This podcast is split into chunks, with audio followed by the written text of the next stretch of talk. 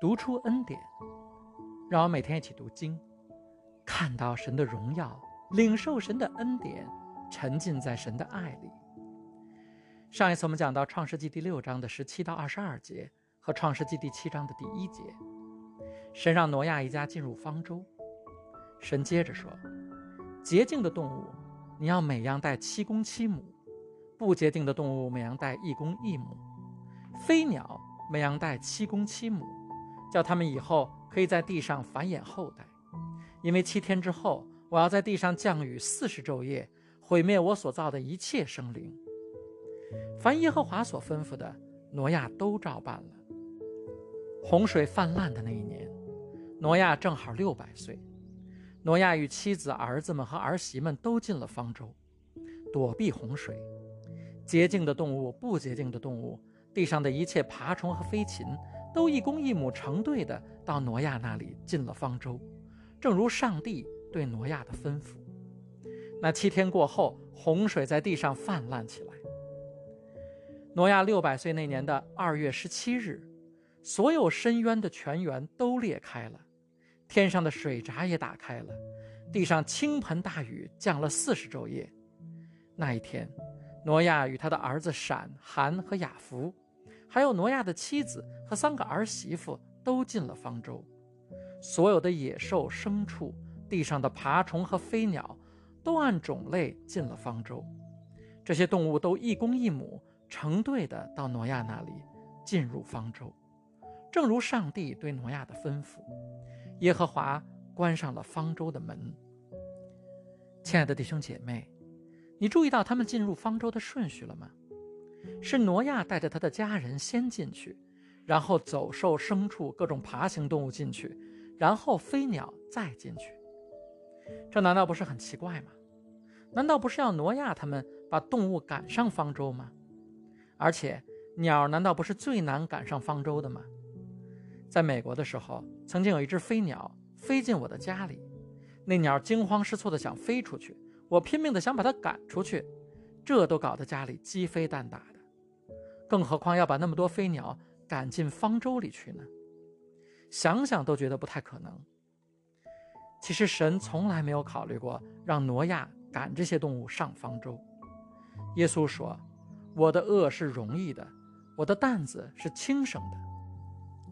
有时候神给我们的任务看起来困难的不得了，挪亚面对的问题看起来几乎不可能解决。挪亚要把所有陆地上的动物和飞鸟一对对的带上方舟。我要问的第一个问题就是：挪亚他知不知道到底需要带哪些动物呢？要知道，我们一直到今天为止。都不知道世界上其实有哪些动物。科学家们普遍认为，地球上现存的动植物物种有八百七十万种，我们叫得上名字的不到二百万种。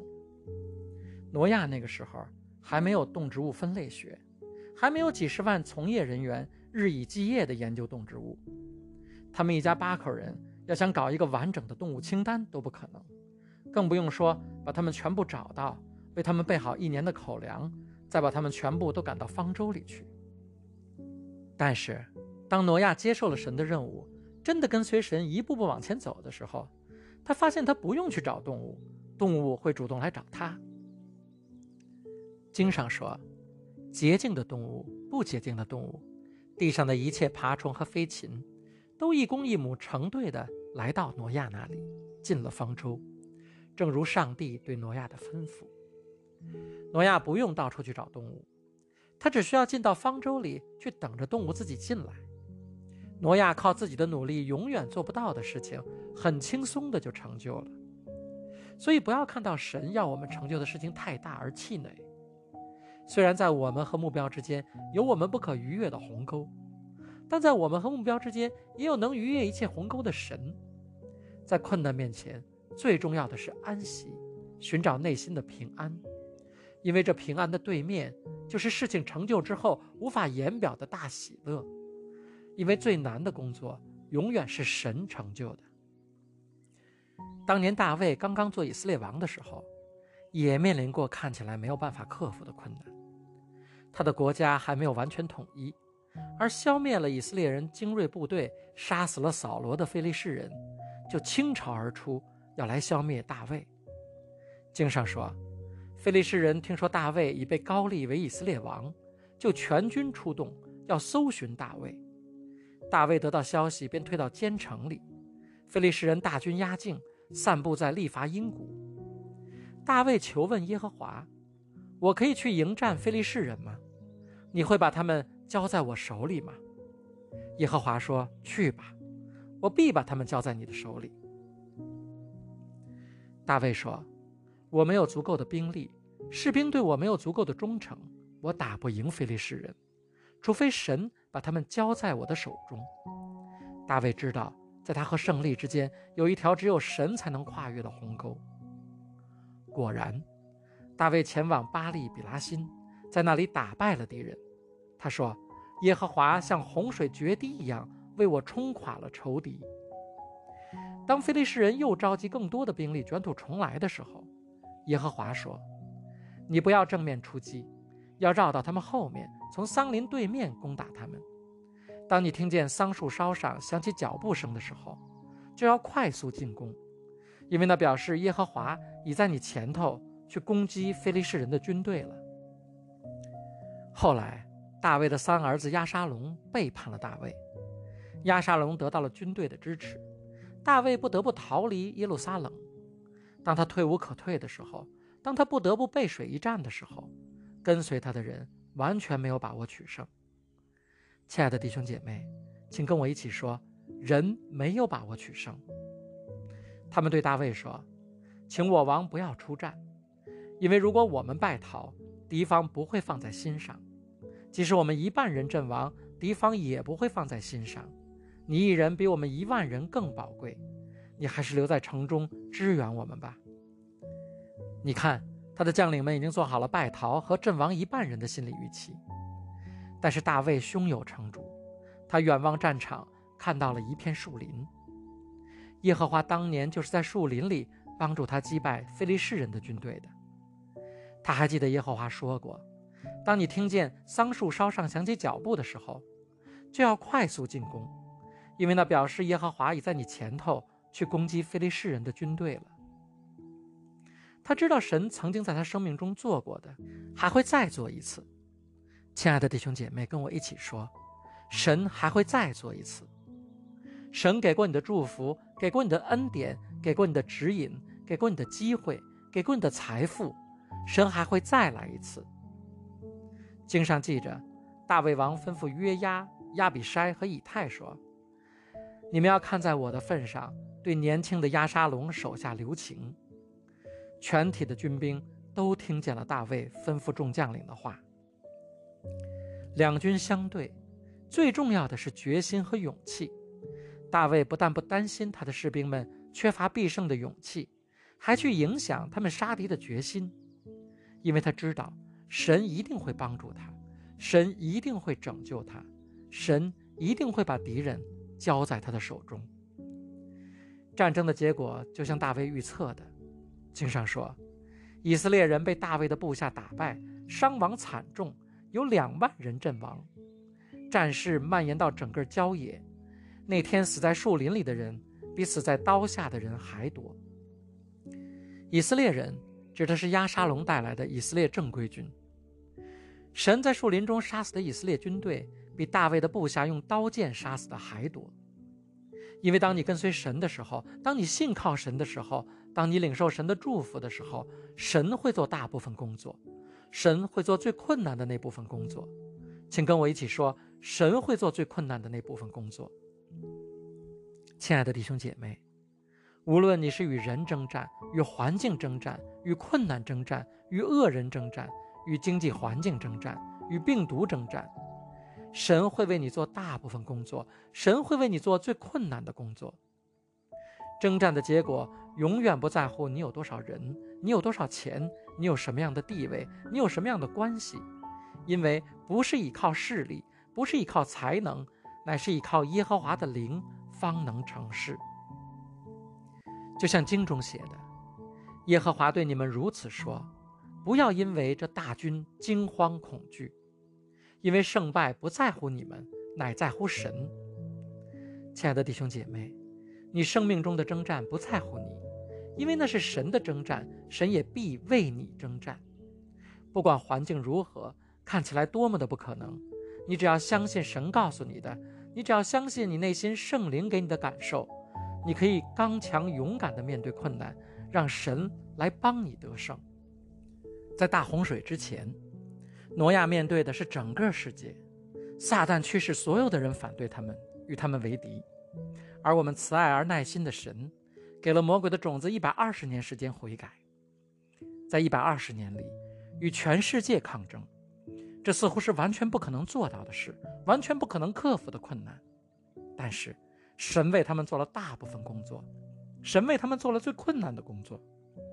挪亚一家安息在神的保护之中，安息在神的臂膀之下，可以在完全的平安之中。充满喜乐的去面对，这就是挪亚的与神同行，这就是为什么我们要与神同行。最终，他们得到的是毫无悬念、一边倒的大获全胜。滔天的洪水在短短的四十天里，消灭了他们所有的仇敌。看到这里的时候，一定有人会问：神在如此众多的人中拣选了八个人来拯救，这公平吗？为了拯救这八个人，淹死几千万，甚至可能是上亿人，还有那么多无辜的动物，这公平吗？亲爱的弟兄姐妹，神创造动物本来就是为了我们，为了他的孩子们。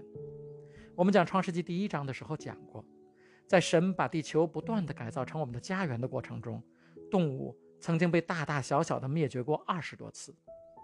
我不反对保护动物，我也养过狗。但神从来没有把动物跟他的孩子们相提并论过。说到人与人之间的公平，我们一定要明白，神的公平跟我们人心里的公平是不一样的。在出埃及记里，当神向摩西展示他的美善的时候，耶和华说：“我要显我一切的恩慈，在你面前经过，宣告我的名。我要恩待谁就恩待谁，要怜悯谁就怜悯谁。”神的美善就是他对艺人的恩慈，但是他赐予恩典的时候，主权在神，没有限制条件。很多人都知道耶稣讲的葡萄园主雇工的故事。耶稣说，园主清晨出来雇工人干活，跟工人讲定一天一钱银子，就打发他们进葡萄园去。后来他看到世上还有闲人，就在中午和傍晚又雇了工人。最后，他给他们所有的人一钱银子做工钱。那些清晨就进来做工的人，觉得自己应该多得，就开始抱怨。马太福音二十章中写道：“家主回答其中一人说：‘朋友，我不亏负你，你与我讲定的难道不是一钱银子吗？我的东西难道不可随我的意思用吗？因为我对别人的恩典，你就红了眼吗？’”中国有句古话，叫做“不患寡而患不均”。我们人总是盯着别人，想着跟别人相比，自己有没有吃亏。但神的公平不是在人与人之间横向对比的。耶稣复活之后，在加利利海边跟彼得说：“你要牧养我的羊。”然后告诉彼得，他年老的时候会被别人捆上，带到他不想去的地方。其实是在告诉彼得。他晚年会为耶稣殉道。圣经写道：“彼得转过来，看见耶稣所爱的那个门徒跟着，其实那个门徒就是约翰。彼得看见他，就问耶稣说：‘主啊，这人将来如何？’耶稣对他说：‘我若要他等到我来的时候与你何干？你跟从我吧。’耶稣说：‘我如果要让约翰享有长寿，享尽天年。’”一直活到最后审判的日子，跟你有什么关系呢？你为什么要跟他相比呢？神的公平并不是在人与人之间横向比的公平，不是说神给每个人的恩典都必须一样多，更不是按照人所做的功来付平等的酬劳。神也绝对不会希望我们去和其他人横向比。神的公平是在神与人之间的关系中，神不会亏欠任何人。但是神会拣选人，给他们更大的祝福和更多的恩典，那是神的特权。他想恩待谁就恩待谁，想怜悯谁就怜悯谁。亲爱的弟兄姐妹，我们感谢神拣选了我们，要给我们特别的恩典，给我们最大的恩典。亲爱的弟兄姐妹，我要为你祷告。神的拣选是没有条件的，神的爱是没有条件的，他要祝福你，不需要任何人同意，他怎样赐福给你都不影响他的公义，他就是要拣选你，就是要恩待你，就是要怜悯你，就是要祝福你，他必会在你的人生道路上带领你，给你平安、喜乐、健康、富足的人生。祷告，奉我主耶稣基督得胜的名求，阿门。